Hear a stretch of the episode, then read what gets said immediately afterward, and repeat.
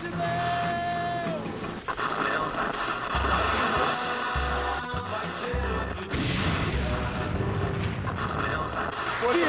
da ditadura!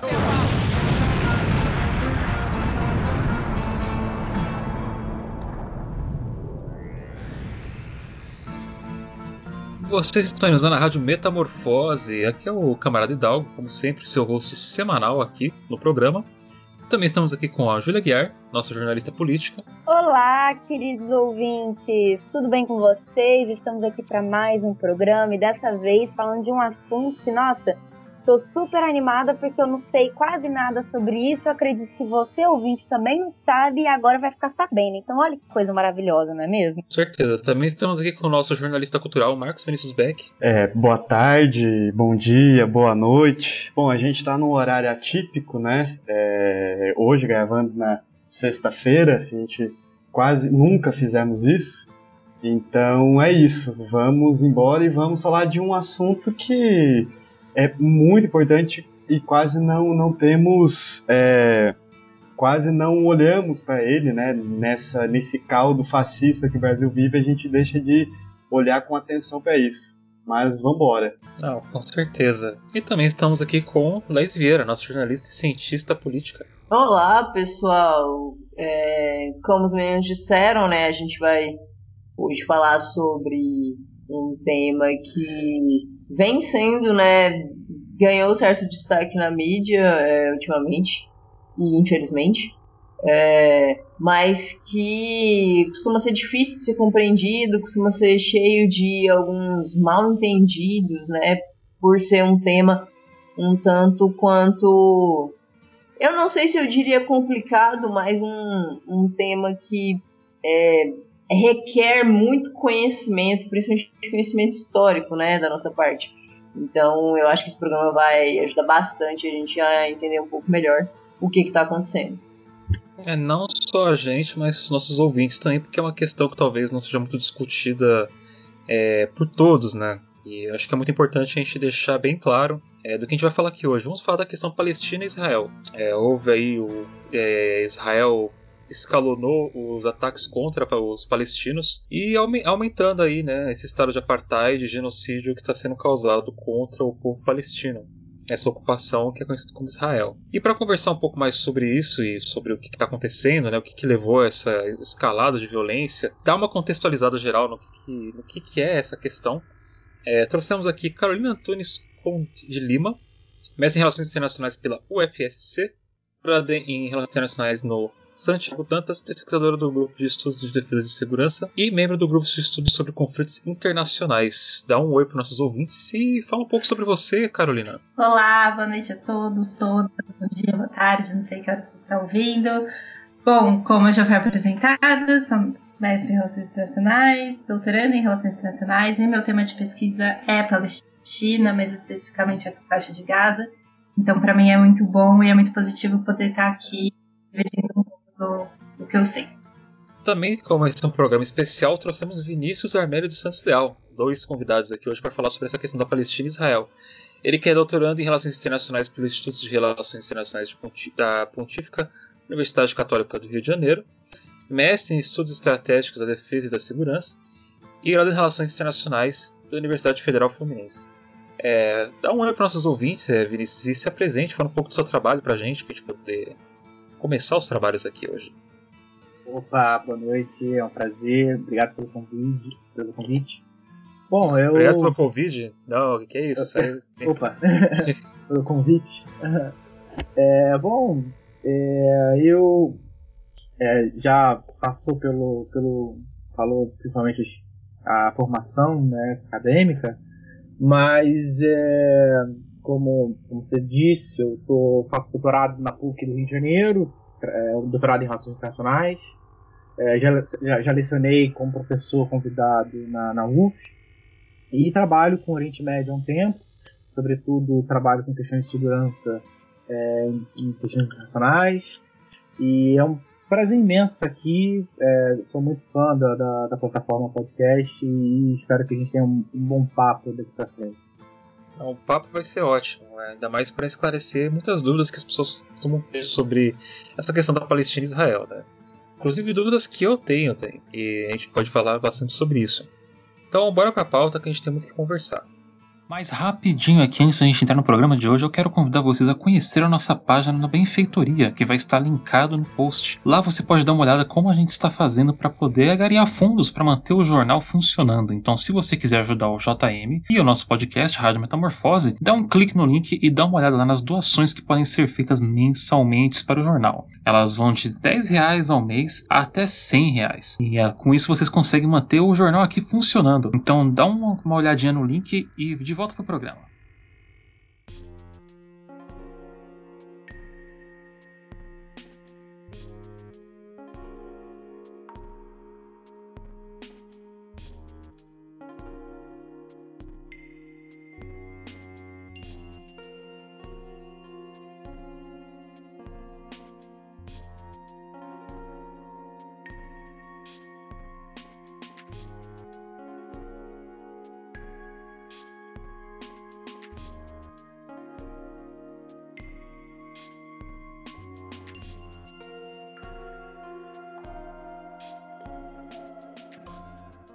Bom, eu quero começar fazendo a pergunta. Eu quero adicionar primeiro para Carolina, depois o Vinícius pode responder assim que ela terminar. Pra gente manter uma ordem, né? É, mas também sim, a gente pode manter um debate. Eu acho que seria legal. Eu queria uma questão mais ampla, assim, pra gente começar. O que, que desencadeou essa última onda de violência entre Israel e Palestina? Acho que é uma das mais violentas dos últimos anos. O, qual que foi o estopim, né? O que, que acabou acontecendo? Você tem razão. Uma coisa que está sendo muito falada é que a atual onda de violência ela já é, se equipara, já, já ultrapassa o quão violento foi a última ofensiva em 2014 em Gaza, durou 51 dias. Né? Muitos dos relatos que têm sido feitos pelos palestinos é justamente essa, né? principalmente os que estão sob ocupação. É que nunca se viu tanta bomba, né? Que 2014, que, que apesar de ser só né, entre muitas aspas, ter cinco dias de conflito, é, de violência, né, porque não, pode, não dá para chamar de conflito, é, já está muito pior do que 2014. O que desencadeou tudo isso é muito complicado a gente pensar só em nos acontecimentos das últimas duas semanas, mas basicamente o, o que o estopim foi toda a discussão em, em torno de Sheikh Jarrah, que é um, um uma região ali de, de Jerusalém, no qual é, palestinos estão sob ameaça de serem expulsos de suas casas. Né? E, e, e isso abre espaço para a gente falar sobre várias coisas, porque é, é uma prática. Né? A, a, expulsão de palestinos de territórios, de suas casas, não é uma coisa específica de Sheikh Jarrah. Sheikh Jarrah é só mais um episódio num, numa questão de, de violência e de, de expansão colonial é, é, israelense por, pelo, pelo, por todo o território palestino. É, e somado a isso, teve as, a invasão à Mesquita Al-Aqsa, né, na qual 300 palestinos foram feridos, 200 tiveram que ir, 200 tiveram que ir para o hospital. E quando teve a invasão da mesquita, é, o Hamas se pronunciou né, e falou, exigiu que as tropas é, policiais fossem retiradas dali. E por não terem sido retiradas, eles iniciaram né, aquelas imagens que acho que todo mundo viu, que foi daí quando todo mundo começou a prestar atenção no que estava acontecendo, como se tivesse começado ali. É, lançou foguetes contra, o, contra Israel e, e aí então começou toda a ofensiva, principalmente contra Gaza, né? Mas além de Gaza, existe toda uma violência que está sendo realizada por todos os territórios ocupados da Palestina. Né? Então, diferente, por exemplo, das últimas ofensivas, que foi 2014, 2012, 2008, 2009, que foram muito mais focadas em, em Gaza, é, o que está acontecendo hoje é mais generalizado por todo o território palestino e por todo o território israelense também.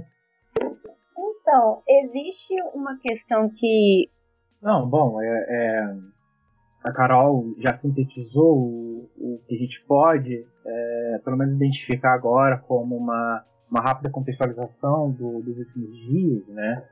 E só que, é, assim como ela disse, né, isso é muito mais um estopim de um um contexto mais complexo, que é necessário falar sobre as relações sociais históricas e de como é que a gente chega até aqui, como que a gente pode, para entender melhor o que está acontecendo agora, não, não, não dá apenas para se limitar a, a alguns é, episódios e eventos esporádicos e pontuais do agora, mas a gente precisa cavar um pouco e, e levantar algumas problemáticas que vêm de antes. Então, como o Vinícius falou, é, é, a, essa questão entre Israel e Palestina, ela é bem, bem antiga, né? Então, assim, é, se vocês puderem, a Carolina e Vinícius puderem explicar um pouquinho também, né, desse, desse contexto histórico, desse passado, né, em torno do, do conflito, né, dessas, dessas origens do conflito, é, e aí eu acho que tem, tem algumas coisas é, importantes, assim, né, que vale o, uma atenção um pouco especial do nosso ouvinte, né, que é, por exemplo, o que, que foi o Nakba, o que, que foram as intifadas, é, e aí também, assim, só, só para aproveitar, é, até por experiência própria, né, que uma vez fui discutir esse, esse tema quando eu estava dando aula para o ensino médio, e aí eu me deparei com uma confusão que, na verdade, é muito comum, não só né, para alunos de, de, ensino médio, assim, que são mais jovens, mas é, a gente acaba percebendo que é muito comum no público em geral, que não está muito assim por dentro é, dessa discussão, que é a diferença entre antissemitismo e antisionismo, né? É, que são coisas bastante diferentes. É, então, se vocês também puderem explicar a diferença entre esses dois termos, eu acho que ajudaria muito o nosso ouvinte.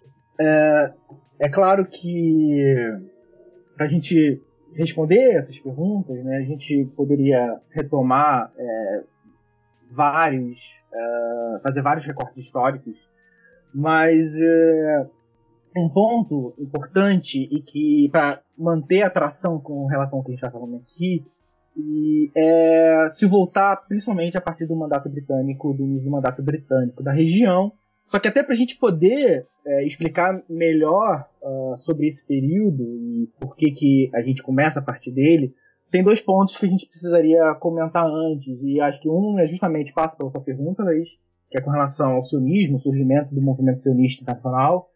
E o outro é o, o que, era exatamente essa região até que começa o mandato britânico é, e que vai é, direcionar toda essa, essa linha histórica.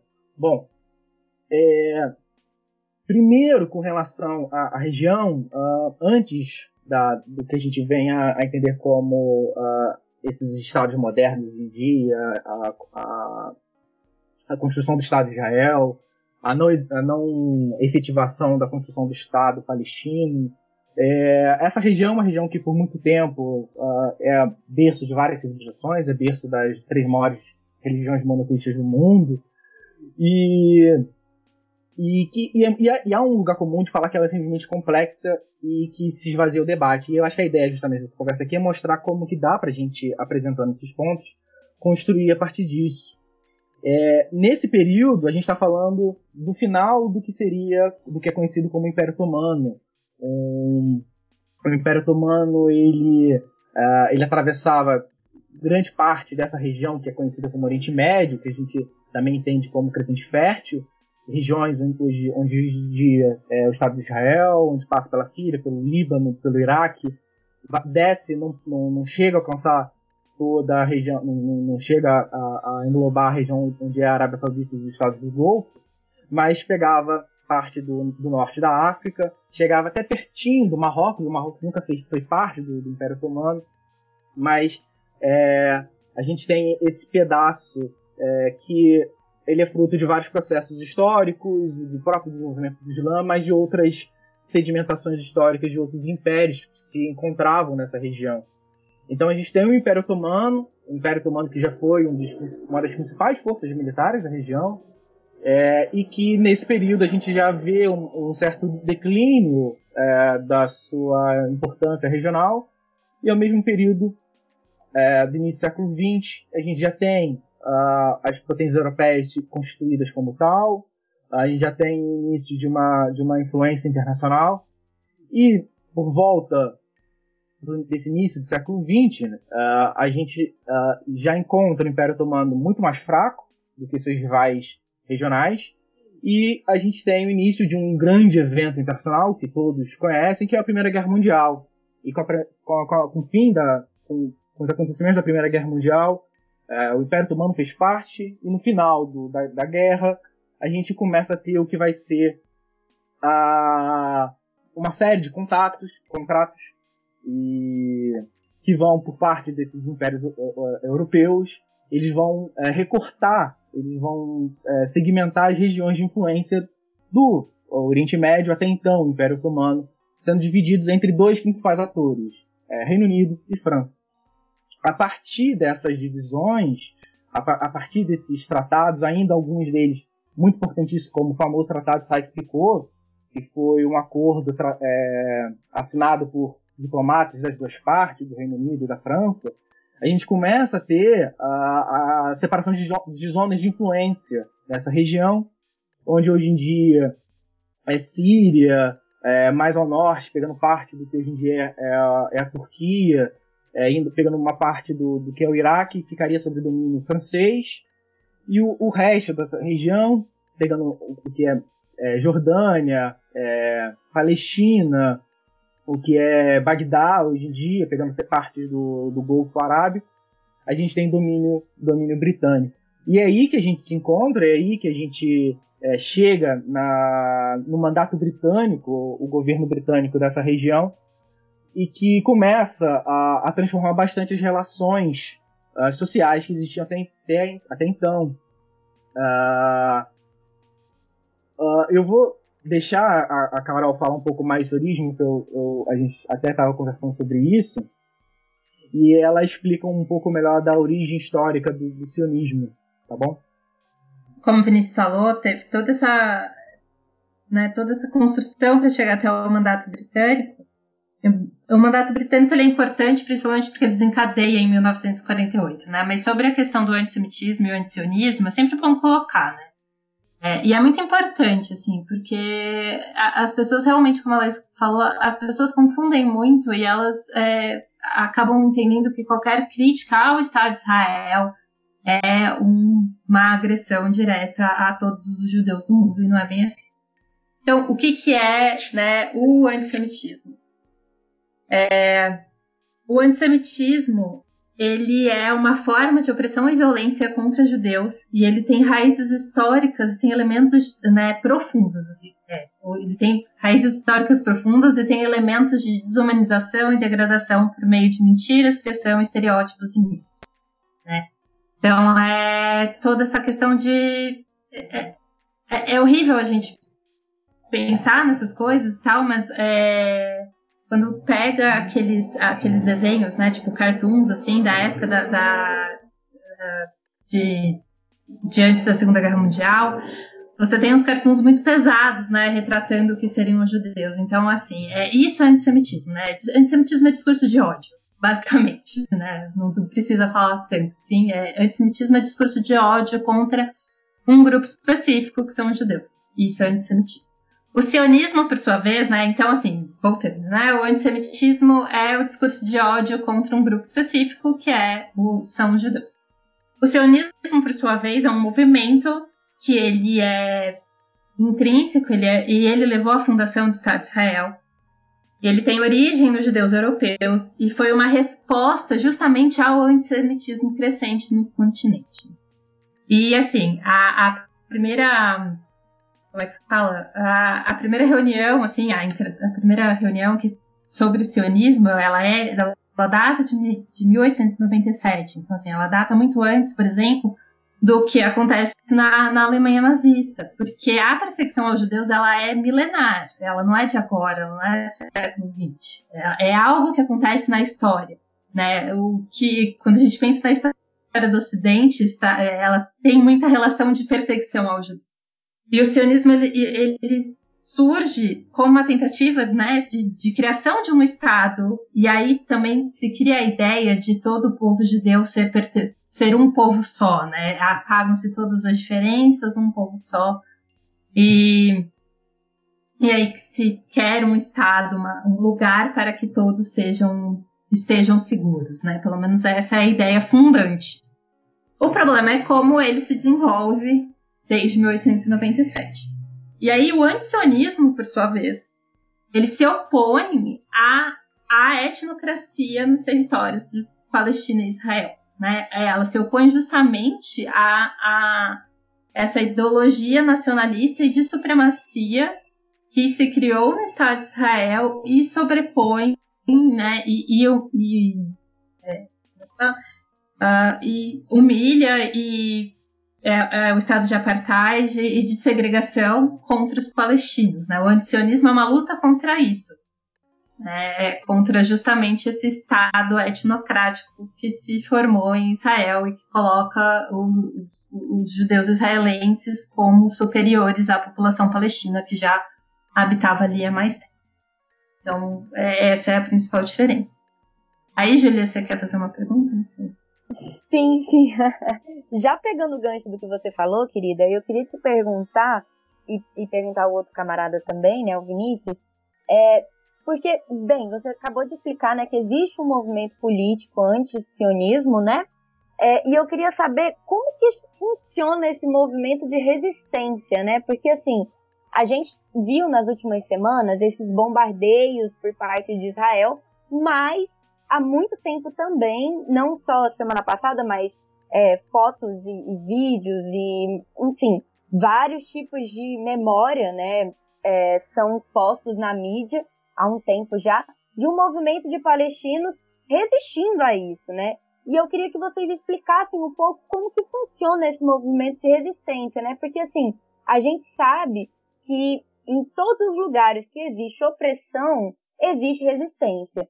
E eu acho curioso porque é, é muito difícil ter acesso né, a esses movimentos de resistência dos palestinos contra Israel. Como que funciona isso? Os palestinos e os, os israelitas, eles conseguem conviver em harmonia? Eu digo a população, ou existe é, preconceitos intrínsecos dentro dessa sociedade? Como que é, existem esses movimentos, como que eles se dão, como que funciona isso? Posso, posso tomar? É, Pode ir.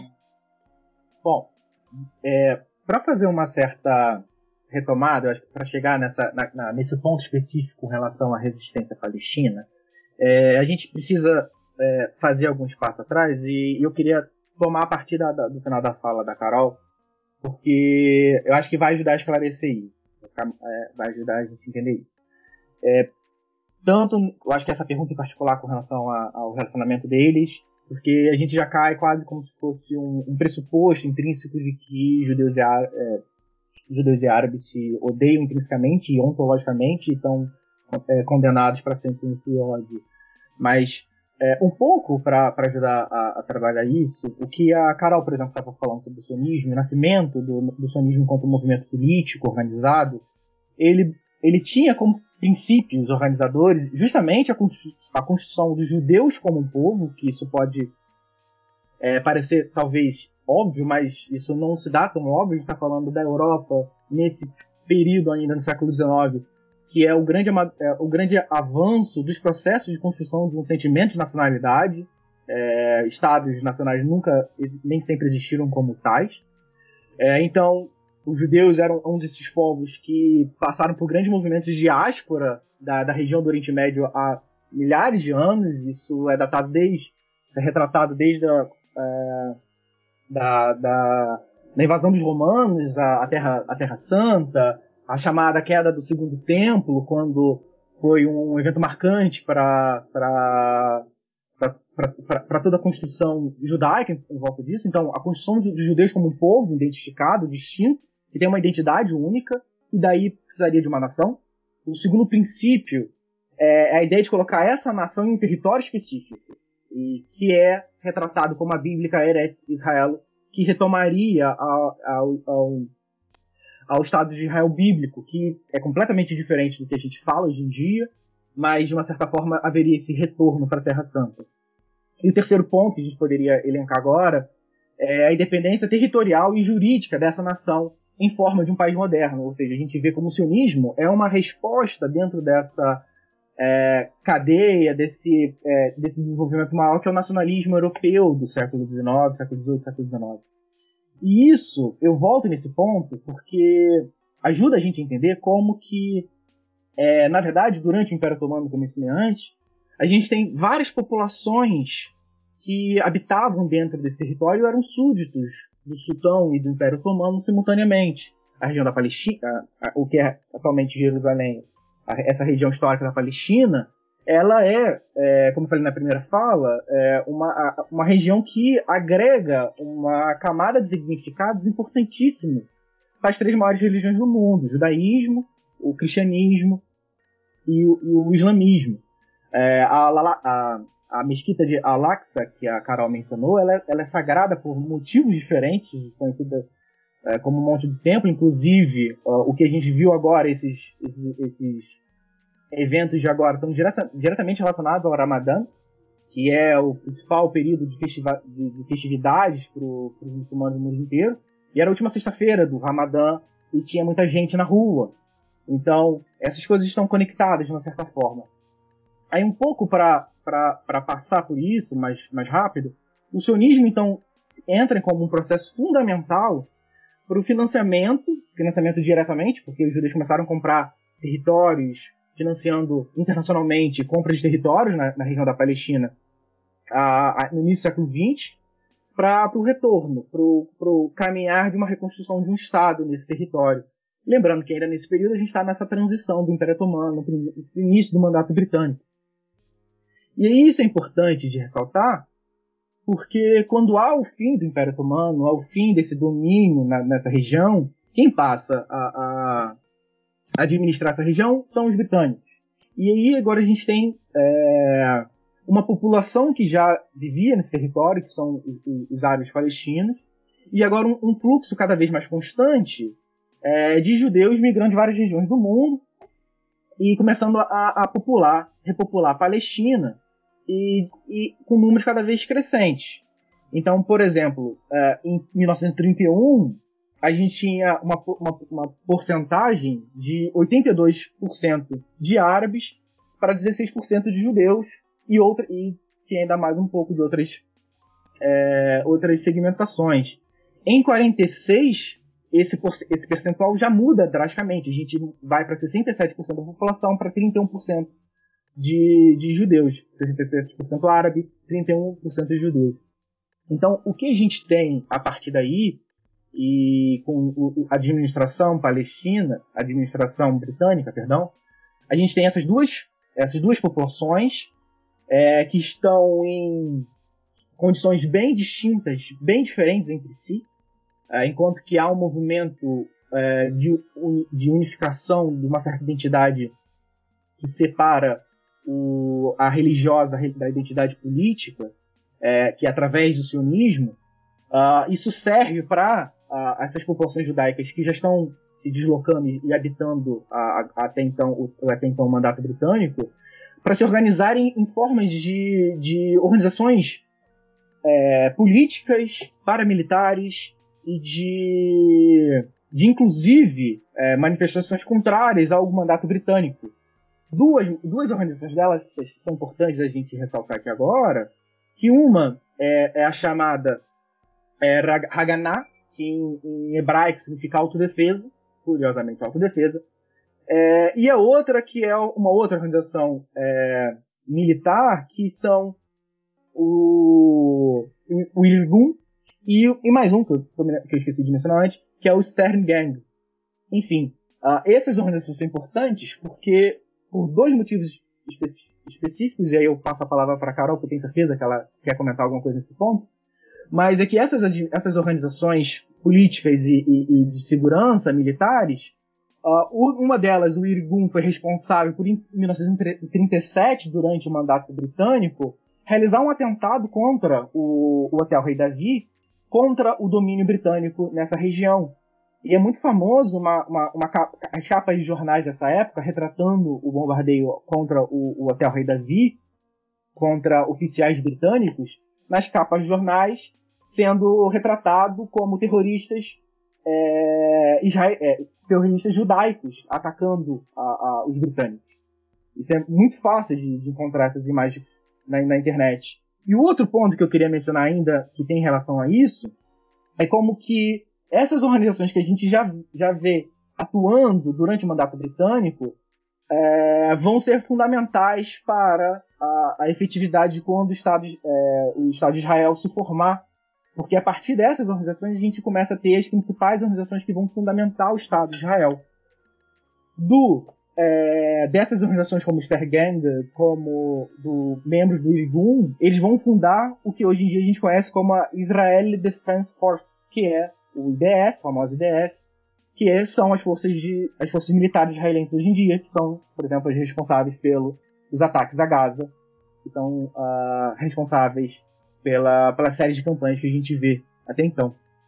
Carol, você quer pegar daqui? Sobre, bom, sobre essas forças, né, que depois dão origem ao, ao, ao exército, né, ao IDF ou às forças de ocupação israelense, depende de que lado qual, qual nomenclatura é, se prefere, é, e eles são hoje responsáveis né, pela violência que, que o Vinícius estava comentando, não só em Gaza, mas pelos territórios ocupados como um todo. É, sobre a resistência que a, que a, que a Julia comentou, a resistência começa desde aí, né? E é muito curioso, assim, você vê muitos comentaristas palestinos hoje falando assim que a grande resistência é simplesmente sobreviver, basicamente, né? Viver.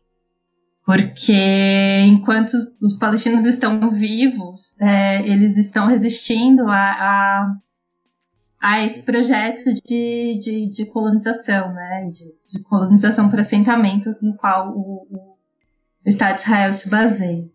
Eu acho que a principal força de. Principal, principal resistência é essa, mas existem outras formas de resistência também. Existem.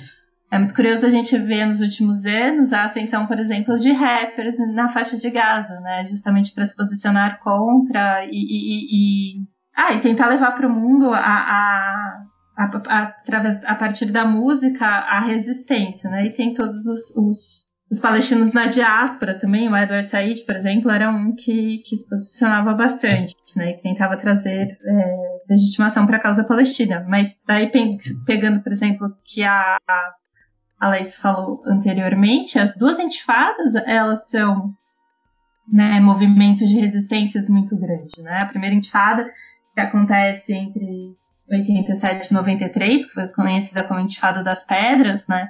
foi um momento no qual é, muito se olhou para a Palestina e começou muito a se discutir sobre esse processo de, de violência, né? O, e depois a, a, segunda intifada que acontece na, na, já no começo dos anos 2000 é a intifada al-Aqsa, é, que começa, né, por conta do passeio do, do, do Sharon na al-Aqsa. É, também é outro momento, né? Mas é, e aí também é uma questão de interpretação, e, e aí é minha interpretação, por conta do, do, que eu já estudei aí, é que o, o, a virada para a questão palestina acontece muito por conta do, dos atentados do 11 de setembro, né? É, é muito simbólico uma fala do, do, do, Sharon, acho que é do Sharon, pode não ter sido dele, mas é muito provável que tenha sido, é, a época que ele fala, né, é, após os atentados, ele fala assim: ah, agora vocês sabem o que é que nós vivemos. E aí, a partir de então, a questão palestina passa a ser retratada como uma questão é, terrorista, né? Ser entendida como uma questão terrorista. Não, não sei se está suficiente, se, se, se eu respondi, se ficou alguma coisa. Sim, sim, é, ficou é, respondido, sim. Bom, é, continuando falando de história, né? É, interessante pensar que a, a criação da ONU, né, ela, é, e aí também quer dizer, é uma ocidentalização da, da, da cultura e, sobretudo, da política, da geopolítica, sobretudo, é que a gente, é, que a ONU sempre fala que é, ela tem como sua, uma das suas funções, quer dizer, resguardar é, os direitos humanos, combater qualquer tipo de violação de direitos humanos, assegurar é, a liberdade de, de, informação e, portanto, a liberdade de imprensa e, e também combater qualquer é, é, atuar pela, pelas práticas da boa diplomacia. Hoje, é, a embaixadora da, americana da ONU, a Lina, é, Linda Greenfield, ela disse que os Estados Unidos sim vão, vão atuar é, para poder para poder colocar em prática as práticas da, do que seria, na visão do tio Sam, a boa diplomacia. Acontece que é, a, a, gente, quando, quando se informa aqui no, no, no Ocidente, né, a gente se informa do que está acontecendo lá, geralmente pelo ponto de vista americano, e que, portanto, é, é, é, é, da, é do país da onde são a maioria das agências de notícia. Então, aí, existe aí por si só um viés bem tendencioso, né, quando a gente se informa do que acontece lá. E dentro dessa, desses veículos, é, o Rama, sem dúvida, é um, um, um, um grupo que é, é, constantemente vilipendiado e agredido pelo, é, por essa cobertura tendenciosa. Ou seja, é, como que vocês veem essa, esse combo que eu citei aqui de, de da ONU com é, essa, essa, como que a gente é informado sobre o que está acontecendo lá? Como que vocês veem essa, essa questão? A ONU é um tema bastante complicado, né? Porque é, o principal instrumento da ONU, que é o Conselho de Segurança das Nações Unidas, né? Que você precisa ter os cinco membros é, permanentes concordando nas coisas. É, eu, eu a, até agora eu posso estar bastante enganada, porque eu tenho acompanhado mais as coisas em loco do que as, as repercussões para fora pelo menos até ontem, não tinha, por exemplo, nenhuma nota do Conselho de Segurança falando sobre a questão, sobre o que está acontecendo agora, por conta dos Estados Unidos terem barrado qualquer tipo de, de, é, de fala a respeito, né? De como um consenso e o Conselho falar sobre.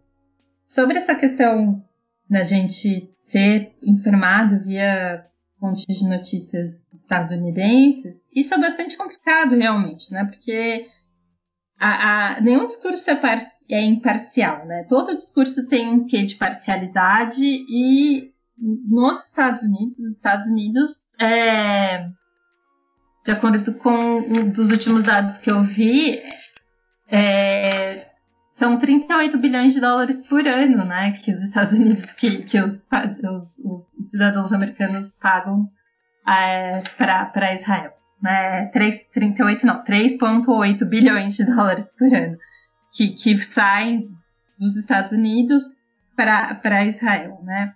Então existe também essa questão que é bastante tendenciosa. A narrativa lá é, muito, é sempre foi e é bastante para Israel, assim como aqui é bastante. Né? É, a, acho que a internet ela tem seu lado ruim e péssimo, mas uma das coisas que ela também possibilita é, são essas novas esses novos grupos, esses novos meios de comunicação. E atualmente tem bastante informação vinda diretamente é, do Oriente Médio, é, né, do chamado Oriente Médio, dessa região, assim, que tenta trazer uma nova narrativa para a questão. Né? A grande maioria está em inglês, tem algumas coisas em espanhol, mas hoje já é possível, né, pelo menos assim, tentar se informar mais a respeito a partir dessas outras perspectivas. O combo Hamas, falar sobre o Hamas é bastante complexo, né, é bastante complicado. E realmente, sempre, é, eles sempre vão ter o, o, o, Eles são um grupo terrorista, não dá pra falar que não é um grupo terrorista, né? Mas é, também tem toda aquela questão, assim, do tipo. Tá, mas. É, e, e, aí eu faço das, das palavras de uma de uma jurista, de uma advogada palestina, que ela virou e falou assim, tá, mas sobre o direito sobre o direito internacional, o povo palestino tem o direito de, de, de se defender, né? E será que, infelizmente, essa defesa só vem. Ai, não sei. Estou me enrolando, desculpa. E, e teve uma. É, é, pegando um gancho no que você falou, é, teve uma, uma palestina que deu uma integrante do Hamas, inclusive, ela deu uma entrevista para a CNN, isso foi até publicado na, na, na edição de hoje, sexta-feira, é, da Folha de São Paulo, na capa do Caderno Mundo, em que o jornalista questionou ela, né? Falou assim: ah, mas é, vocês usam de métodos extremamente violentos para fazer uma resistência aqui. Aí ela respondeu pro, pro, pro cara o seguinte, falou assim, bom, mas aí o que, que você acha que o Estado de Israel faz com a gente? Você acha que tá tranquilo, né? Então, quer dizer, é, é, fazendo um paralelo, assim, seria mais ou menos, ah, como que você resiste à ditadura militar é, em pleno AI-5 se você não adota, por exemplo, tática de guerrilha, né? Então tem também, é, é uma questão melindrosa de todo jeito. É, é uma questão muito complicada, porque é, é um tema muito complicado, né? Eu não estou aqui fazendo propaganda do Hamas, não é isso. Mas, assim, ao mesmo tempo, por exemplo, Gaza, né, que é onde o Hamas está melhor situado, né, e é onde ele tem força, principalmente. Gaza é um território que hoje tem 2 milhões de habitantes e ele tem 350, 365 quilômetros quadrados. Tá? É, assim, é infinitamente menor do que muita coisa. Menor do que a cidade de São Paulo, e tem 2 milhões de pessoas e tem uma densidade populacional gigantesca. É, e, é um, e é um pedaço de terra ali que está enclausurado, está fechado para o mundo há quase 15 anos. Né?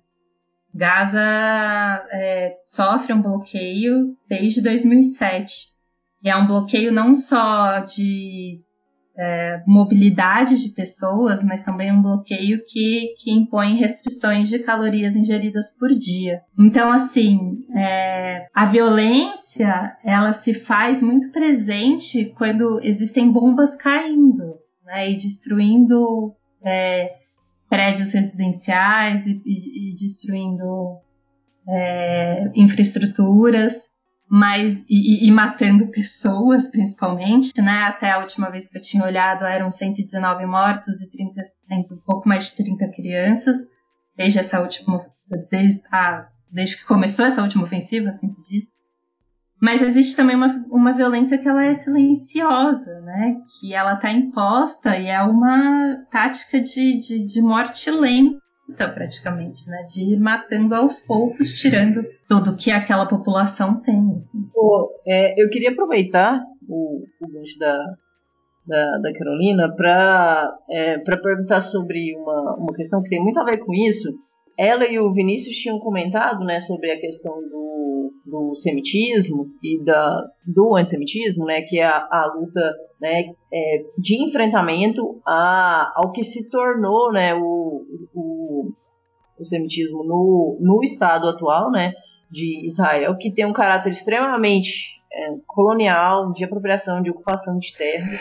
Né, é, inclusive, é, eu acho muito interessante porque a gente vai ter porque não é simplesmente judeus contra palestinos, e aí, assim, é tudo, tudo igual, tudo homogêneo, né? A gente tem vários é, judeus, por exemplo, é, que são contra né, esse Estado de, de, Israel com esse caráter, né? Então, eles são é, antisionistas, como o Chomsky, a Butler, por exemplo. E é muito interessante porque essa, essa própria postura em, acaba, acaba funcionando, por exemplo, como uma espécie de censura para vários acadêmicos no, nos Estados Unidos. Eu estava lendo, lendo, um pouco sobre isso, então às vezes, porque os Estados Unidos é o grande, né, apoiador de, de Israel, principalmente na, nessa questão e no viés militar dessa questão, né. E, então eu estava vendo que, por exemplo, alguns acadêmicos já tiveram, é, por exemplo, é, vagas em universidades americanas recusadas por conta dessa, desse tipo de, de postura, né? E, na verdade, a máquina de propaganda de Israel, né, trabalha isso de uma forma muito forte, né? Recentemente também estava é, eu estava vendo uma, uma discussão é, porque Israel gosta muito de pregar essa ideia, né, de que ah, é uma é a única democracia na região, que o exército, né, de, de Israel é um exército que aceita, por exemplo, pessoas LGBTQ+, é, mas assim, é igual a, a Carolina estava falando, né? Que tipo de democracia é esse? Porque muito se fala, vários, é, vários estudiosos dessa questão se falam é, da existência de um apartheid, obviamente negado pelo governo de Israel, né? E às vezes quando a gente fala de apartheid, a gente lembra muito do que foi na África do Sul, né? E aí eles falam que não, que não há né, esse tipo de postura, essa separação, é, que não há leis específicas para isso, etc. Mas como ela falou, né, tem a questão lá, por exemplo, é, da, das calorias, que ela acabou de citar. É, a gente vai ter todas as características ali em torno da, das ocupações. Nos últimos anos, principalmente a partir dos anos 2000, começou a surgir sim leis de caráter muito discriminatórios. É, a gente vai ter um estado étnico claro ali, né, é, com uma limpeza étnica muito clara também é, por parte das forças de defesa é, de Israel. É, você tem aquela questão em torno do direito de retorno também, né, que vale é, para os é, cidadãos é, de Israel, mas não valem para os palestinos. Né? É, na verdade, é, é, até evitado que eles voltem ali para aquele território. a gente vai ter, por exemplo, também eu estava vendo alguns dados, o Estado de Israel gasta muito mais com cidadãos que são considerados cidadãos de Israel do que com a população palestina, né, que vive e em territórios é, que são comandados pelo Estado de, de, Israel gastam no sentido de dinheiro mesmo, assim, de investimento é, para essa população e tem também o controle da água e por aí vai. Então eu queria que vocês falassem um pouco né, é, sobre essa, essa questão do apartheid que acontece ali na região. Eu acho que hum, para a gente trabalhar isso, para a gente poder é, ver essas, essas operações uh, sobre é porque vieram várias perguntas com relação à ONU, com relação é, à organização do, da, das, das, formas de existência, para que eu, eu acho interessante a gente mencionar para que a gente entenda essa questão do, é, dessa limpeza étnica a conta gota. Uh, a gente está falando de, um, de, um, de, uma região que envolve um conflito a, a, é, a, cada, a cada década a gente tem uma guerra diferente.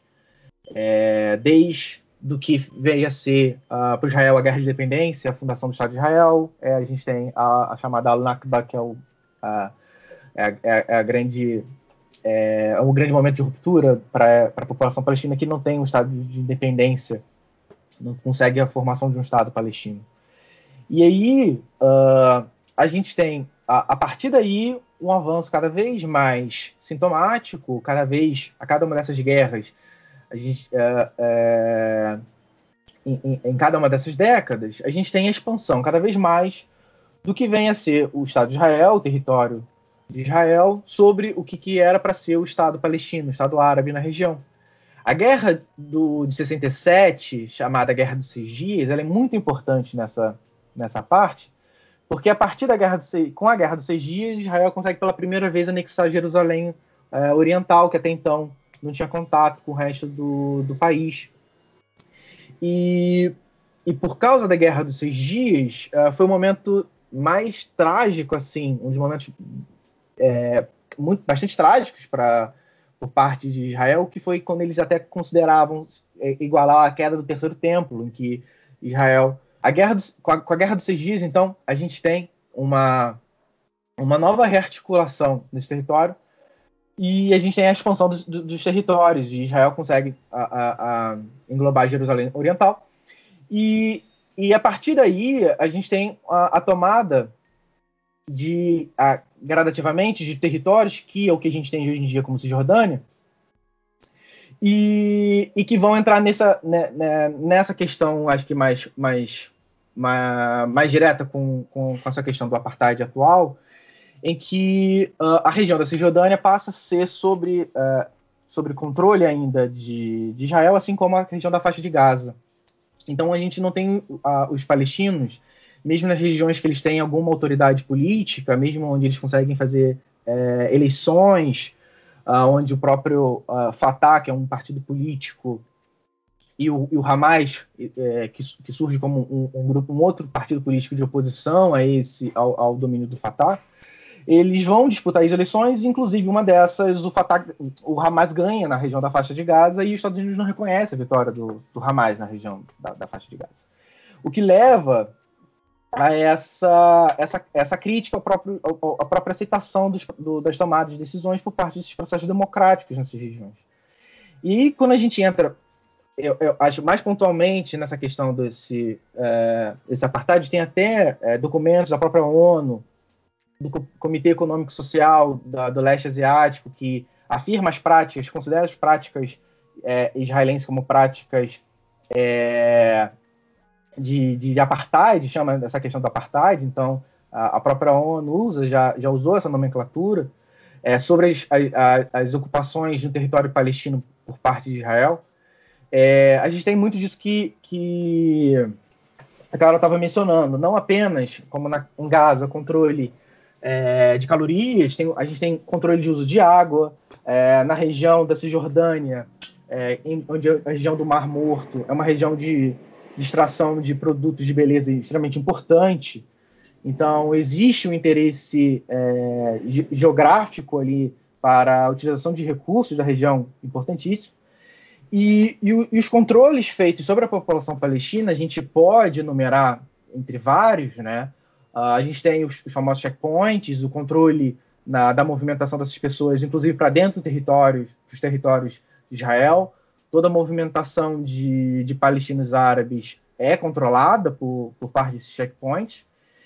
É, e o que a gente é, tem uma certa construção urbana que em Cisjordânia, por exemplo, que é extremamente é, é, favorável às ocupações irregulares israelenses nessa região, que é a criação de extensas rodovias é, protegidas por barricadas, protegidas por, por barreiras, que permite uh, colonos uh, judeus trafegar da Cisjordânia para Israel e para Tel Aviv ou, ou, Jerusalém, por exemplo, uh, sem precisar ver ah, bairros e, e, regiões palestinas no seu dia a dia. Então a gente cria cidades dentro das, da, própria, da própria cidade, a gente cria mundos completamente diferentes para essas populações.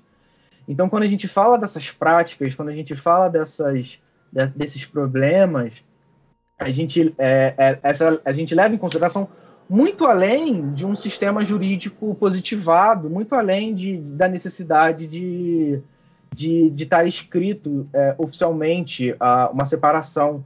Mas é, é, um pouco do que você falou, Laís. Né? Há, uma, há uma sobreposição entre antissemitismo e antisionismo, que na medida em que você critique o, o projeto político sionista, você faz uma conexão política de ser não apenas ao projeto político, a esse projeto nacional, que é um específico, mas você estaria atrelando a um, a um ódio, a um preconceito aos judeus. E isso funciona como uma, uma, uma ferramenta de denúncia complicadíssima, o que acaba contribuindo para o domínio, o domínio colonial é, de Israel na região. É, a gente vê dentro dessa, dessa, dessa, discussão sobre resistência, sobre violência permitida, é, é justificada, né, Uh, algo que o, que o Zizek falou já um tempo atrás, né, que o infortúnio de Israel é ter começado, ter estabelecido o seu projeto de Estado-nação dois séculos tarde demais. Porque esses, os crimes fundadores que permitem a criação do Estado de Israel, eles deixam de ser aceitáveis a, a partir do século XX, mas eles estão na base da, da, da formação de todos os Estados modernos contemporâneos. Todos os Estados têm mitos fundadores criminosos na sua origem. É, e o que acaba a gente entrando dentro de um, de um, é, de um, um, um, regime discursivo que disputa sobre o monopólio do uso legítimo da violência, é, tentando ignorar completamente a, a história e é, a, a, história desses dois lados.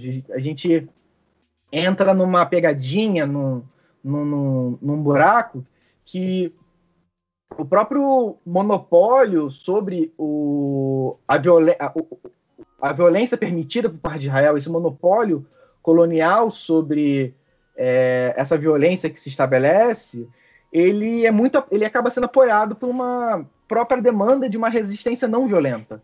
Então a gente entra muito no, nessa é, espiral argumentativa que a gente é, deixa de lado a, a violência perpetrada pelo Estado e aqui é o Estado israelense, que é, realiza isso cotidianamente sobre a população palestina de diversas formas. Uh, e quando a gente entra para uma discussão em, da, das ações do Hamas, uh, a gente acaba entrando nisso e, e perdendo de vista uh, como é que se dá essa legitimidade do, do, recurso a dizer o que é violência e o que deixa de ser violência. Até mesmo quando o Hamas ganha eleições é, na faixa de Gaza, ele é boicotado internacionalmente como não legítimo. Né? Por isso que no início eu fiz questão de pontuar as próprias organizações paramilitares israelenses lá durante o mandato britânico, porque elas são fundamentais para a criação do próprio Estado israelense. Elas são fundamentais para a formação das Forças Armadas israelenses. Não existe formação, é, não existiria formação dessas forças como tal, não existiria, não teria é, havido uma, uma, uma facilidade para o Estado de, de Israel é, se sobrepor e fundar o próprio Estado em 48, é, mesmo com guerras acontecendo, guerra por parte dos Estados Árabes nesse mesmo momento, se não fosse essas bases, né? É, a gente entra, por isso que a gente entra dentro dessa, dessa espiral de violência. Não, perfeito. Eu até quero puxar essa questão do Hamas, que eu acho que não está muito claro para os ouvintes o que é exatamente o Hamas, né? É, primeiro, acho que tem que deixar outra coisa clara aqui, que a gente está falando, acho que não está ficando muito assim é, específico, né? E, imaginem que o Estado de Israel é um Estado extremamente militarizado com investimento dos Estados Unidos. É um Estado militar, a gente pode dizer assim. Enquanto os palestinos que estão vivendo uma ocupação militar israelita, eles estão lutando e resistindo com armas milenares, como fundas, por exemplo, e, a, e revidando as agressões de Israel com mísseis criados assim em casa. Então não é uma comparação. Quando a gente vê na mídia, por exemplo, eles falando de ah, conflito entre Israel e, e palestinos, faz parecer que os palestinos causaram um, um confronto é, sanguinário contra Israel, contra Israel, sendo que a gente vê os dados de, de mortes nesses conflitos e quem mais morre é, e quem tem mais dano colateral e quem mais morre civis, né, e mulheres e crianças é o lado dos, dos palestinos. Não tem nem comparação. Você vê agora, por exemplo, os dados que serão agora, 130 palestinos mortos contra 9 é, soldados israelitas, né? E as bombas de Israel continuam caindo na faixa de Gaza, destruindo prédios, matando crianças, mulheres, é, idosos, é, e, sem nenhum. E assim, a mídia cobrindo isso como se é, Israel tivesse todo o direito de fazer o que eles estão fazendo, que é um genocídio. Então acho que a gente tem que deixar isso bem claro aqui é, nesse programa, porque, porque, eu acho que a gente tem que, de, a gente tem que falar a, a verdade, o que está acontecendo. A gente tem que deixar essas coisas claras, muito específicas. Então eu queria perguntar para a Carol que ela explicasse para a gente exatamente o que é o Hamas. Que a gente está falando Hamas, Hamas, Hamas aqui, só acho que não está claro o que é o Hamas. É, você pode explicar para os nossos ouvintes o que é o Hamas e por que, que é, eles são vistos como terroristas né, por, pela mídia e o Estado de Israel pode fazer o que eles quiserem na faixa de Gaza, é, coisas atrozes. Né? Em 2009, por exemplo, usaram é, fósforo branco inclusive, contra é, israelitas, uma arma que é banida por ser é considerado um crime de guerra utilizar né, o, fósforo, o fósforo branco, e eles utilizaram contra é, é, é, palestinos e não deu em nada. Então, quero que vocês possam falar um pouco sobre isso. Oi, Vitor, então. É, sim, tem as várias denúncias de armas de fósforo branco, tanto em 2009, teve em 2014 também, e mais recentemente, né, na noite de ontem, antes de ontem, alguns é, palestinos é, que vivem em Gaza estavam também comentando sobre é, eles estarem se sentindo estranhos, com, com bastante ardência nos olhos, o caramba 4, então se questionou a possibilidade de uso, mas isso não foi afirmado ainda. Sobre o Hamas, é, o Hamas ele surge em 1987 no contexto da primeira intifada, é, e ele ele nasce como se fosse um, um, um braço da Irmandade Muçulmana, né, que antes era é, que, que há pouco tempo, por conta da Primavera Árabe, voltou a ser mencionada, né, que, que é, tomou o poder no Egito, mas eles são meio que um braço dissidente, dissidente da Irmandade Muçulmana. Né? O Hamas, ele quando a gente traduz do árabe para o português, Hamas significa Movimento de Resistência Islâmica, né? E ele nasce dentro desse contexto de, da primeira intifada como uma forma de lutar contra é, É, a, a, a, violência e a ocupação israelense na, ali naquele território da faixa de Gaza. É bom lembrar que em 87 a faixa de Gaza ainda estava ocupada, né? Não, não, era igual hoje. Em 87, durante a primeira intifada, a faixa de Gaza ainda estava ocupada por, por colonos, né? A saída dos israelenses da faixa de Gaza só acontece em 2005. E ele é considerado uma organização terrorista pelos Estados Unidos, pela União Europeia, pelo Japão, pelo Canadá, pela Austrália, pelo Reino Unido e por Israel. Né? É, alguns outros países não consideram a Hamas uma organização terrorista. Né? E aí, como o Vinícius comentou, é, o Hamas ele ganha né, bastante notoriedade aí na, na primeira intifada, mas ele passa a ser meio que determinante para o futuro de Gaza, justamente quando em 2006 eles vencem a eleição e não são reconhecidos né, como, como os verdadeiros vencedores dessa eleição.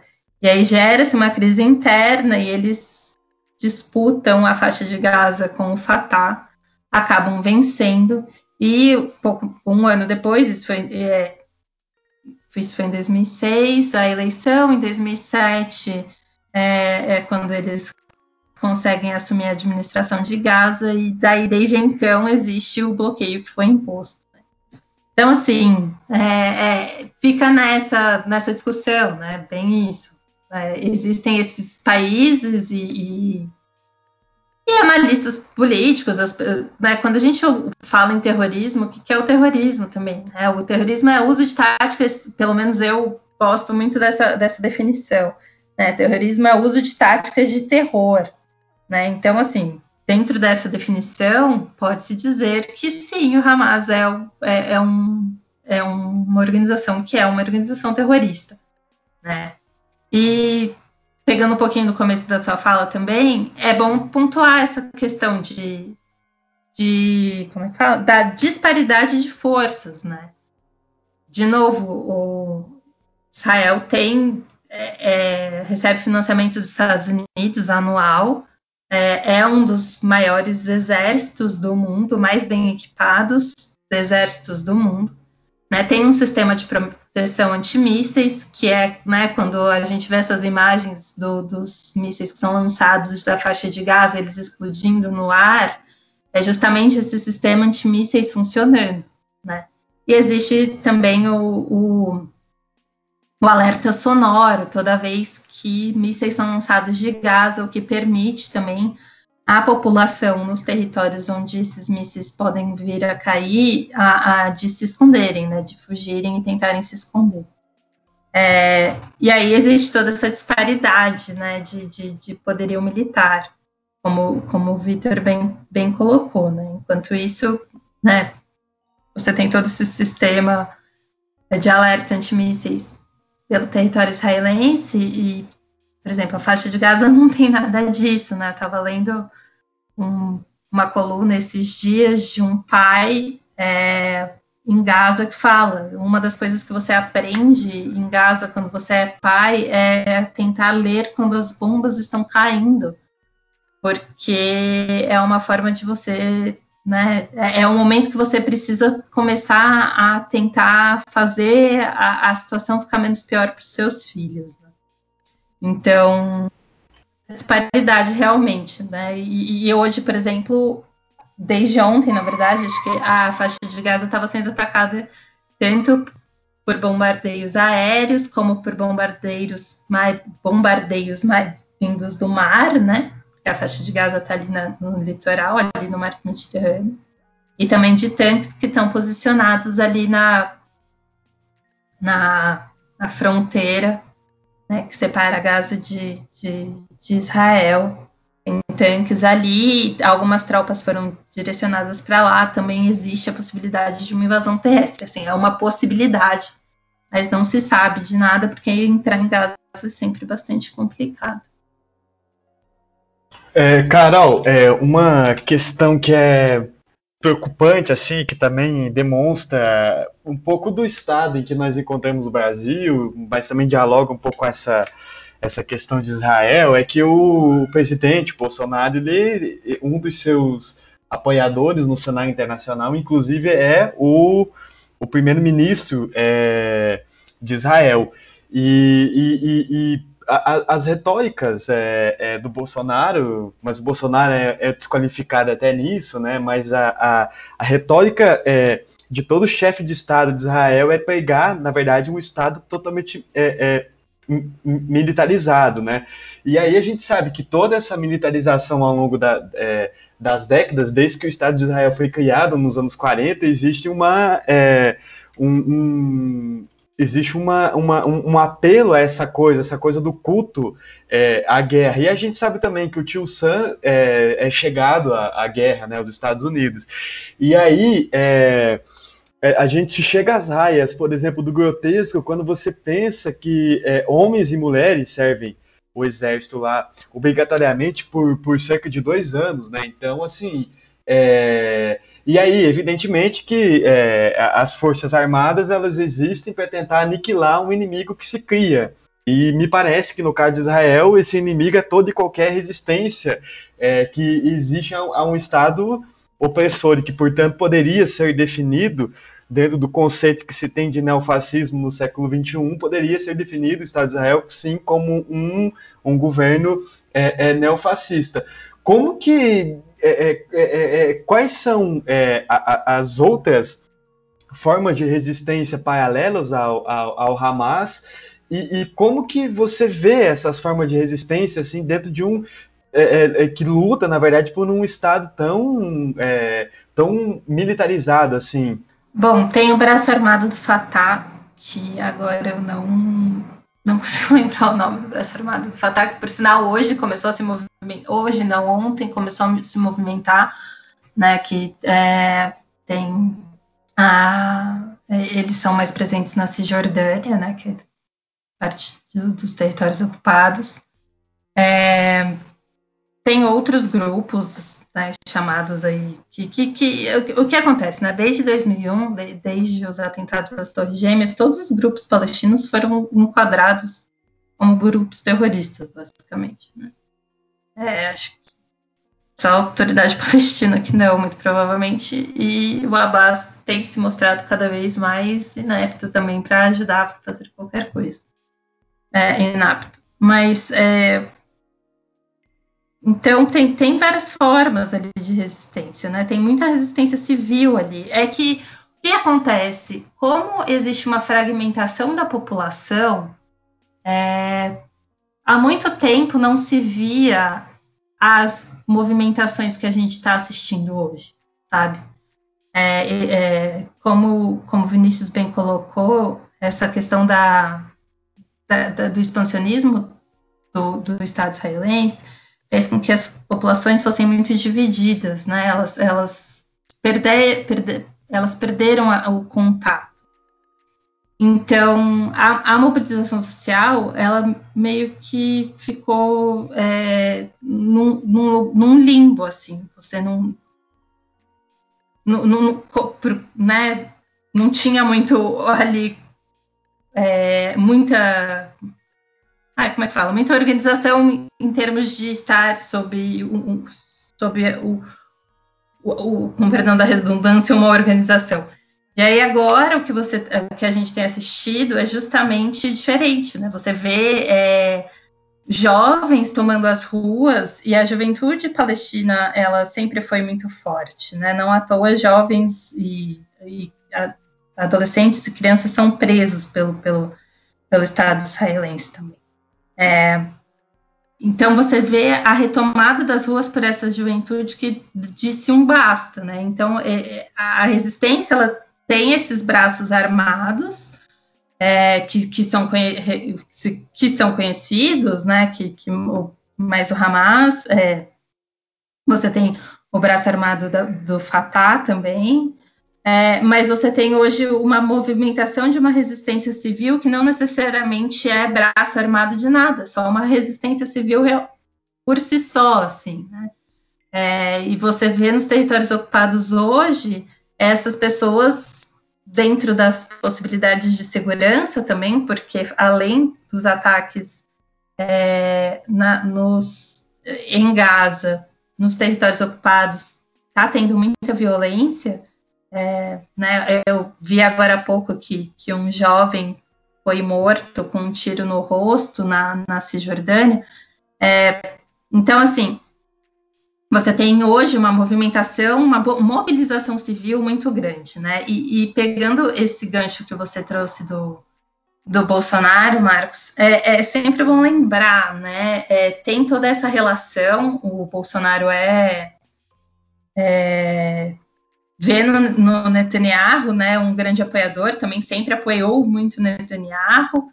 Teve aquela viagem lá pelo spray nasal, que nunca ninguém entendeu nada sobre isso, e eu acho que é muito ingênuo da nossa parte pensar que se foi para até lá por causa de um spray nasal, principalmente depois dos acontecimentos dos últimos dias, nos quais toda a comunicação sobre isso foi imposto sigilo de 26 anos, se eu não me engano. É, e a gente tem em tramitação, é que agora ela foi suspensa, né, por conta do, da escalada da, da violência na, na, ali na Palestina e Israel, a MSC 371-19, que fala justamente de um acordo de cooperação entre o governo brasileiro e o governo israelense para a troca de tecnologias de segurança, por exemplo. Né? Então, assim, é sempre bom lembrar que Gaza é usada como laboratório de teste de armas, né, da indústria armamentista, assim. Tem isso também, né? Não é, não é só um, um, um espaço que é constantemente bombardeado à toa, também é um espaço no qual se testam armas, né? A indústria armamentista faz ali de seu laboratório céu aberto. Né, não só de, de violência, assim, de, de, armas, mas também de de vigilância, né? Então, é, é uma questão que a gente tem que ficar olhar com bastante cuidado também, porque existem implicações não só para nós, mas para vários outros lugares que compram esse tipo de, de, de tecnologia, né? E daí, nesse sentido, acho que o Vinícius tem bastante coisa para falar também. Então, é, puxando esse gancho rapidamente aqui, é, o que, que acontece? Aqui no Brasil, a gente vê é, uma mobilização em prol o Estado de Israel, né? É, assim, várias coisas malucas aconteceram nos últimos meses aqui no Brasil, a gente sabe disso, mas teve aquela viagem, né? É, que o, o, se eu não me engano, foi o Eduardo Bolsonaro, junto com uma comitiva, né, para Israel, ver um negócio lá de um spray contra a Covid, uma, um surto, né? Aquilo ali é praticamente um surto coletivo, mas enfim.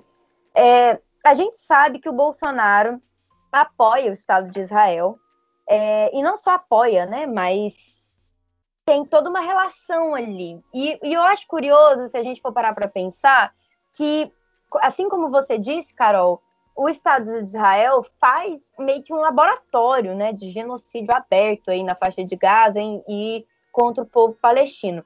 Então, pressupõe-se que o, a família Bolsonaro tenha ido para Israel não necessariamente para ver spray nasal contra, corona, contra o coronavírus, mas para poder ver como é que é que faz mesmo, para poder reprimir a população, comprar arma, é, observar esse estudo de perto, né, essa repressão e tudo mais. É, como que você vê essa relação Brasil e Israel e como que é, você vê essa relação também de, dessa. Porque existem, existe também uma esquerda sionista, né? O que é uma coisa completamente surreal.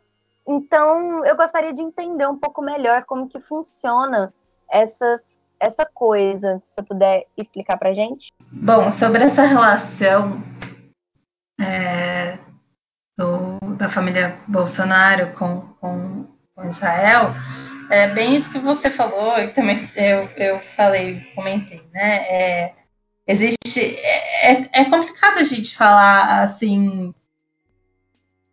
Porque eu também não estudo essa questão da ascensão do, dos, é, da extrema-direita, né? É, eu, eu, leio um pouco sobre isso, mas não é o meu foco. Mas existe uma relação aí que é bastante é, que a gente assiste, eu acho que é meio que um vazamento do que a gente assiste também nos Estados Unidos, né? que é esse, é, é, essa, esse alinhamento automático por questões assim que, que às vezes fogem à racionalidade um pouco, né? Que é essa questão de achar que tem que apoiar Israel a todo custo, porque é como está no Velho Testamento, né? E, e, é, e é isso. Então, e essa questão do spray nasal, realmente, acho que foi uma, uma grande mentira, assim, que eles inventaram para justificar os gastos, mas é bem isso, né? Essa, essa, essa pauta que está em tramitação, que está suspensa, na verdade, é justamente para isso, né? E, e, concordo com você, entendo que eles tenham ido para lá para entender melhor sobre toda essa movimentação de de, de, movimento, de, repri, de repressão de, de, movimentos sociais mesmo, né, de manifestações sociais. Sobre a esquerda sionista, ela é, é, é algo bem confuso para mim também, confesso. Né? Muitos falam assim, ah, o que quando é, Israel foi criado era esquerda, né? O Ben Gurion lá era de esquerda. Mas ainda assim é, foi um foi o governo que estava ali enquanto a Nakba acontecia, né? A Nakba, que é a grande tragédia que levou à expulsão de 700, mais é, de 750 mil palestinos de suas casas, né? É, e destruiu mais de 500 vilas palestinas para a construção ali em si, né? E em cima disso se construiu o Estado de Israel. É, a, a, a, esquerda era esse, esse era quem ali estava no poder quando, enquanto isso estava acontecendo, né?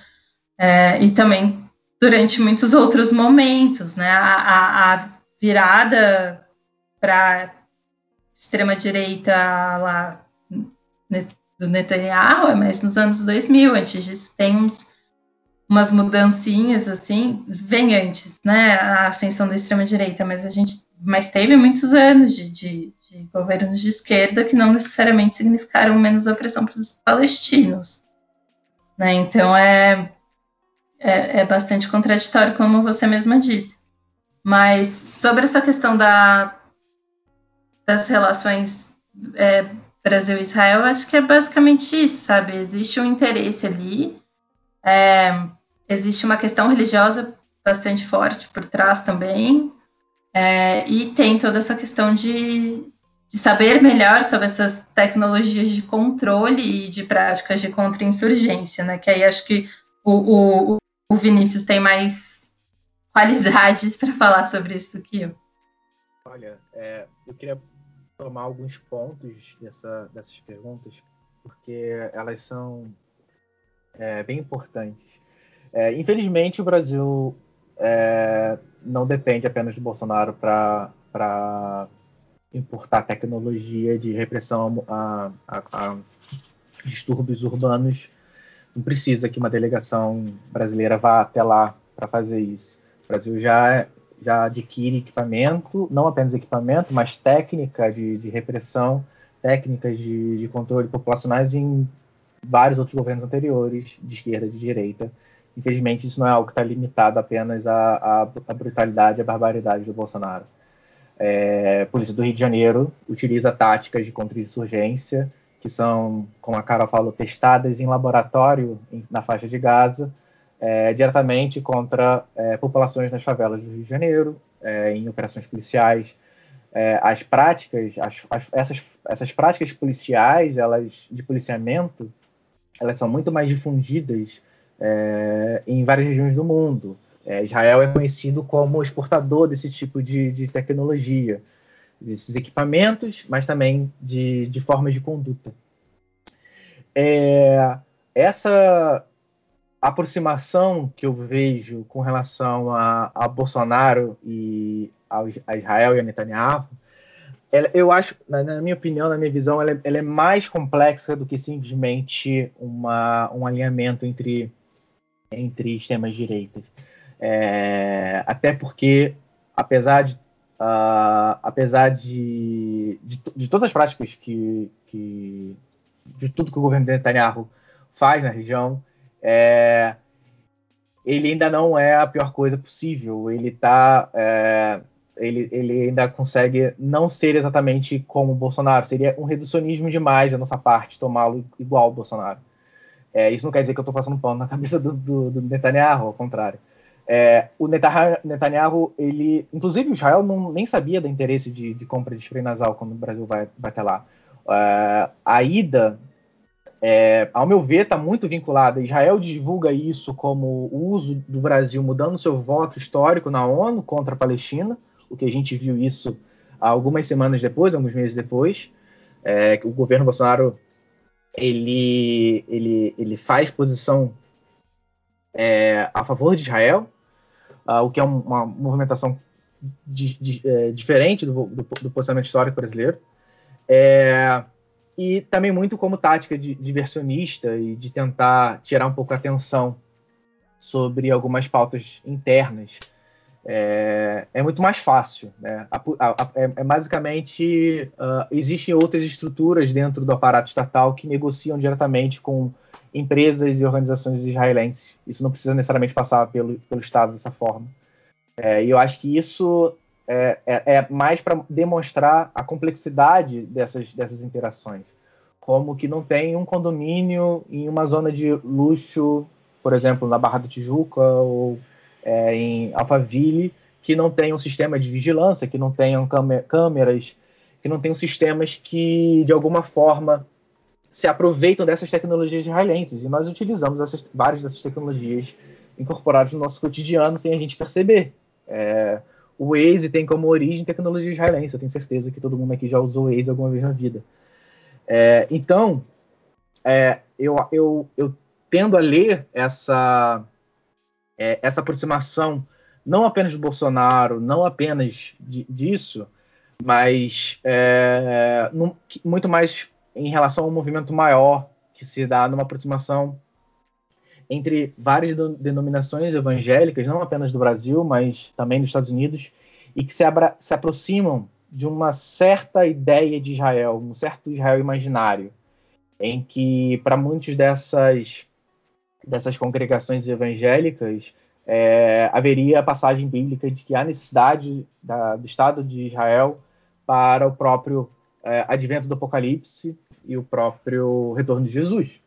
E essas interpretações, é, inclusive, levam a grandes projetos de turismo é, entre países. Vocês podem facilmente ir numa agência de viagens e ver pacotes para Jerusalém, para Tel Aviv, e, e, como que há esse, esse intercâmbio, esse incentivo do próprio Estado de Israel por esse turismo uh, apocalíptico, vamos dizer assim. Esse turismo que se, que se, se utiliza disso. O, qual é o meu ponto aqui? O meu ponto é, é mostrar como que essa aproximação a esse Israel imaginário está muito vinculado a, a essa, a cer essa certa ideia que uma parte de algumas igrejas evangélicas tem com relação ao que é uma certa ideia de Israel.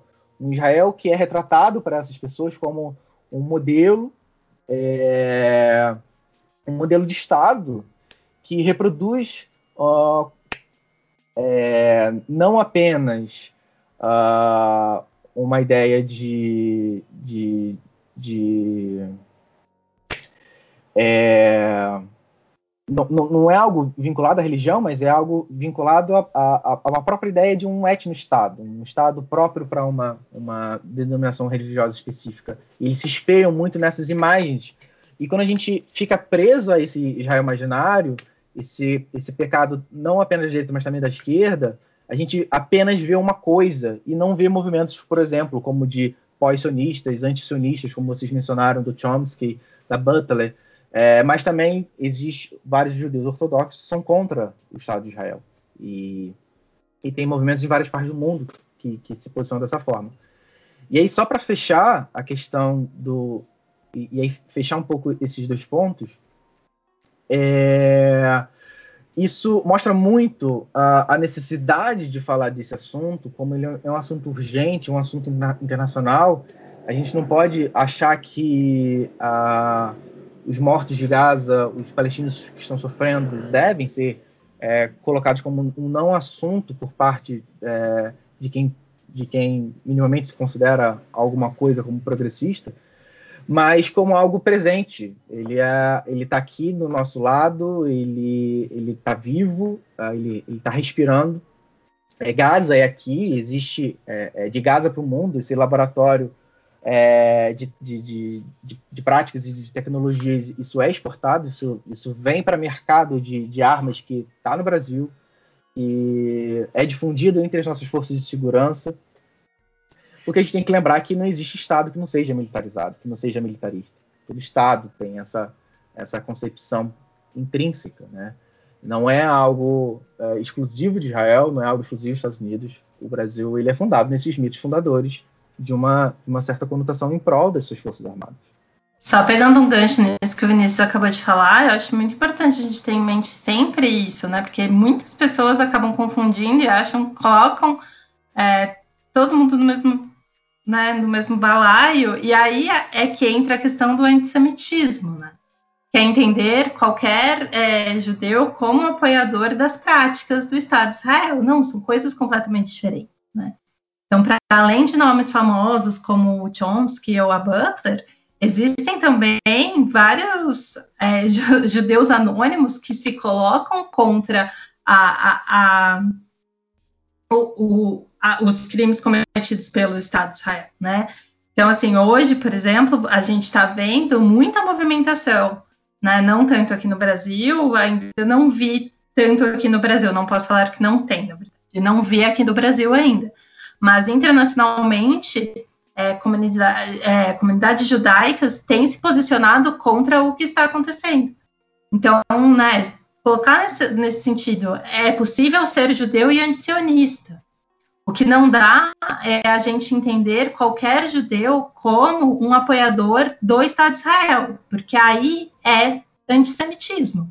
Isso aí é uma prática e é um discurso de ódio, né? E assim, já já tá cheio de ódio demais, não precisa de mais ninguém reforçando ódio de nenhum lado.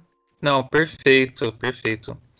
É, até uma curiosidade, né, essa questão do turismo que o Vinícius comentou, lá em Israel tem uma questão do turismo de guerra, né, que eles vão ver os bombardeios da faixa de Gaza é, de um monte que tem lá, né, e é uma coisa muito doida, é um estado, assim, lunático, é uma coisa que, assim, não entra na minha cabeça como existe.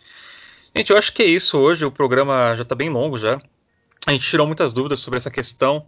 É, eu queria agradecer muito aqui a participação dos nossos convidados, o Vinícius Armelli e da Carolina. É, como já é de costume, a gente gosta de pedir aqui para os convidados deixarem os seus, as suas redes sociais, né, caso as pessoas queiram seguir eles. É, tem algum lugar que as pessoas podem seguir você, Carolina? Eu estou principalmente no Twitter, é arroba Lima, C-A-C-O-N-D-E Lima, tudo juntinho. Aí eu tô lá.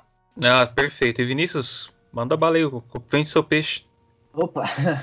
É, eu também tô no Twitter, é, arroba é meu nome também, arroba Vinícius, e, mas também tô no Instagram, é o mesmo nome, mas principalmente no Twitter a gente divulga a informação, a gente, é, a gente, é, a gente lança até quando a gente faz cursos online, eu e a Carol a gente vai, dar aula junto daqui a pouco, então a gente sempre co costuma colocar essas atualizações por lá. Então, é, se alguém tiver interesse em alguma coisa do, do, do gênero, é, pode, pode acompanhar a gente por lá. Não, perfeito. Muito obrigado pelos dois participarem da conversa de hoje, ainda mais numa sexta-feira à noite, já é 11h30 já da noite nessa gravação. Sei que é difícil, mas eu, a gente fica muito feliz de vocês terem é, Estou para participar e conversar com a gente sobre isso. Muito obrigado mesmo. Olha, muito obrigado a vocês. Foi um prazer, um prazer enorme. Fico à disposição porque para próximos próximos interesses, tá? É, fico é, disponível. Eu agradeço também o convite. Quando precisarem aí, estou aqui. Só gritar. E obrigada pela, pela oportunidade de poder falar um pouquinho sobre o assunto. Ok, isso a gente que agradece. A gente Agora, agradece. Isso. Agora a gente vai rapidinho lá pro botequim do, do jornal. A gente tem muito que conversar sobre as pautas que saíram essa semana, então bora lá.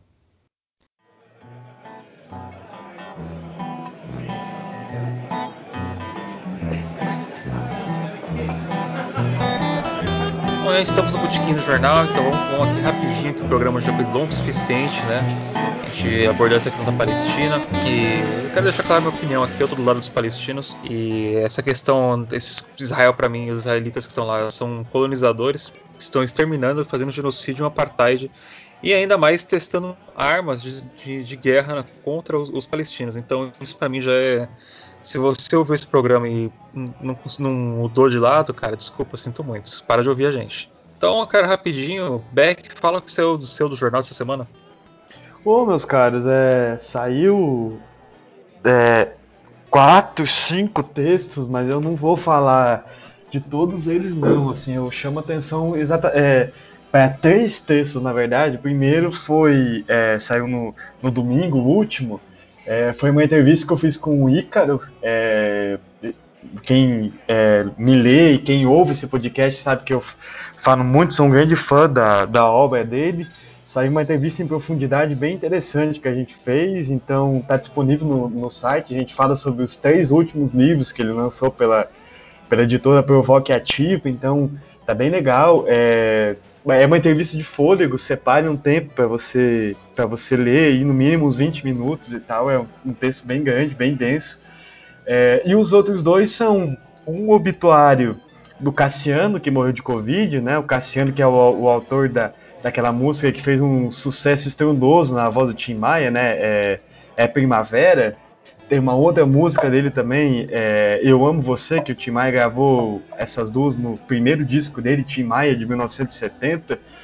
Então, é, música de sofrência, né? O Cassiano se tornou um grande ícone aí de cantar a cornitude, né? Então, é, vale a pena também é, ouvir o Cassiano e, infelizmente, é, a gente vai ouvir numa tragédia, né? Porque ele veio a morrer vítima dessa peste aí, que o, a peste do presidente não combateu a peste é, é, patológica, né? Então nós estamos vivendo uma peste existencial e política no Brasil hoje.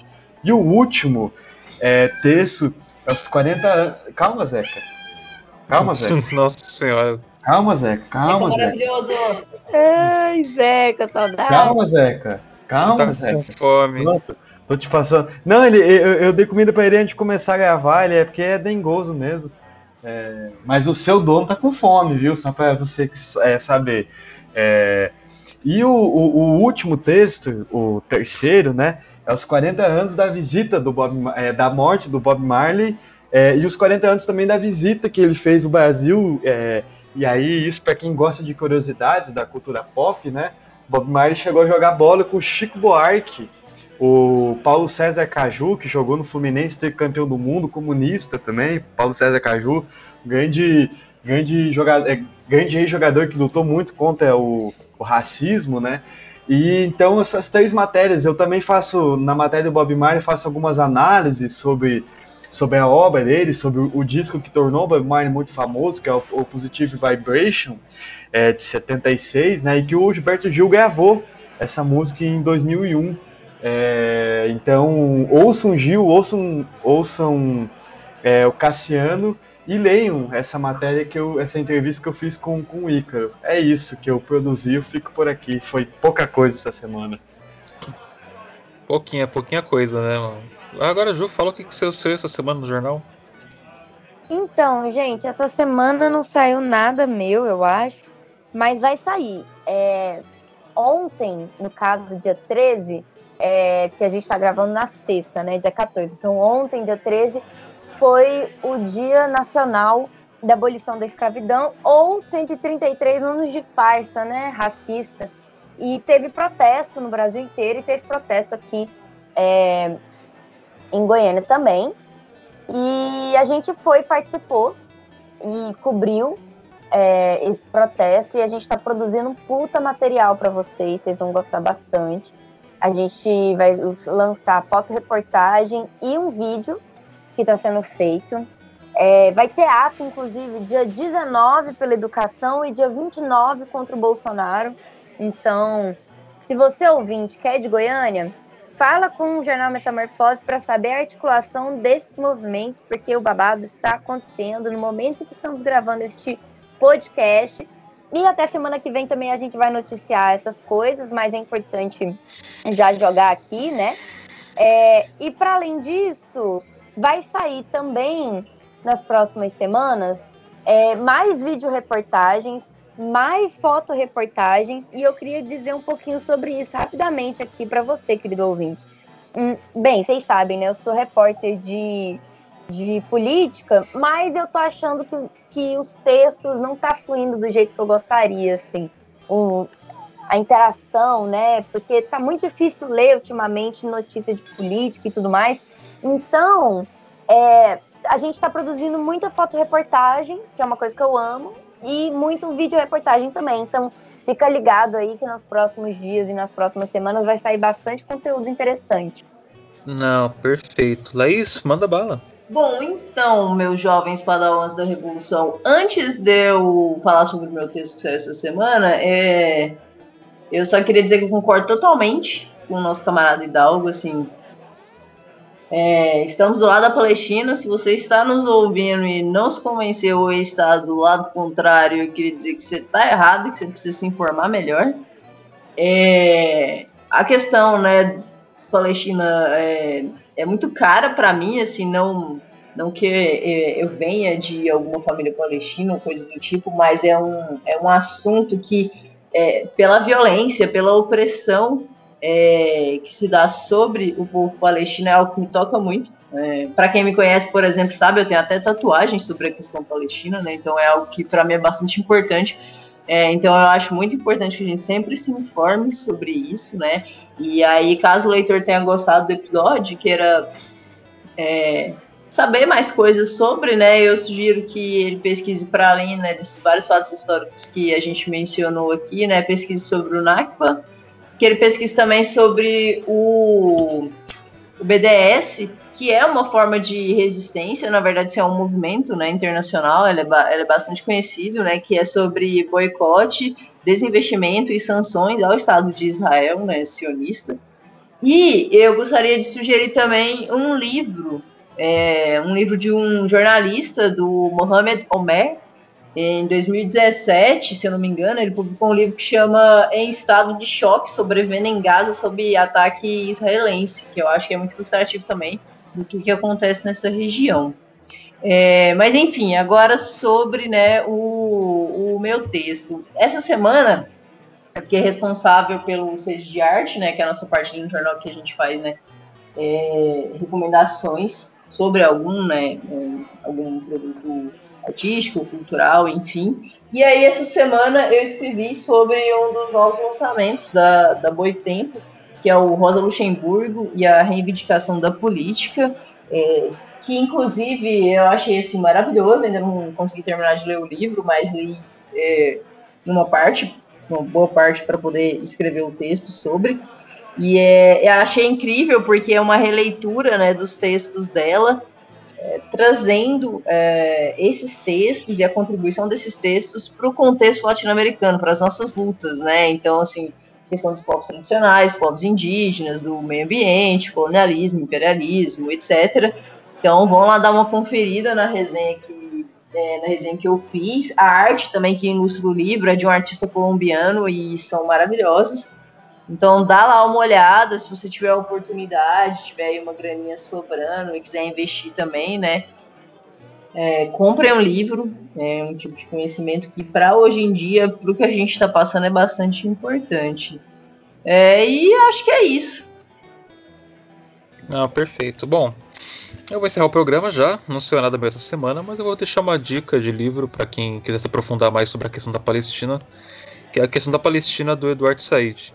Então procurem esse livro. Nossa, sim, é... ele é maravilhoso. Inclusive, amigo, deixa eu só puxar o gancho e indicar ah. também o Orientalismo, que é do Said, é o livro mais clássico dele.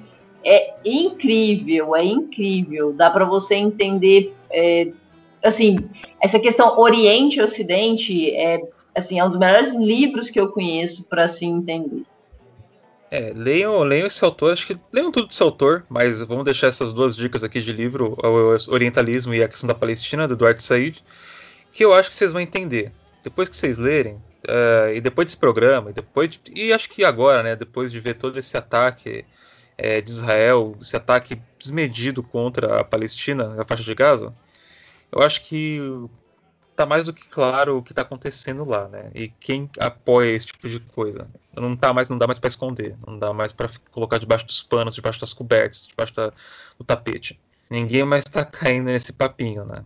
Então a gente fica por aqui, encerra as transmissões e até semana que vem. Estalo Podcasts.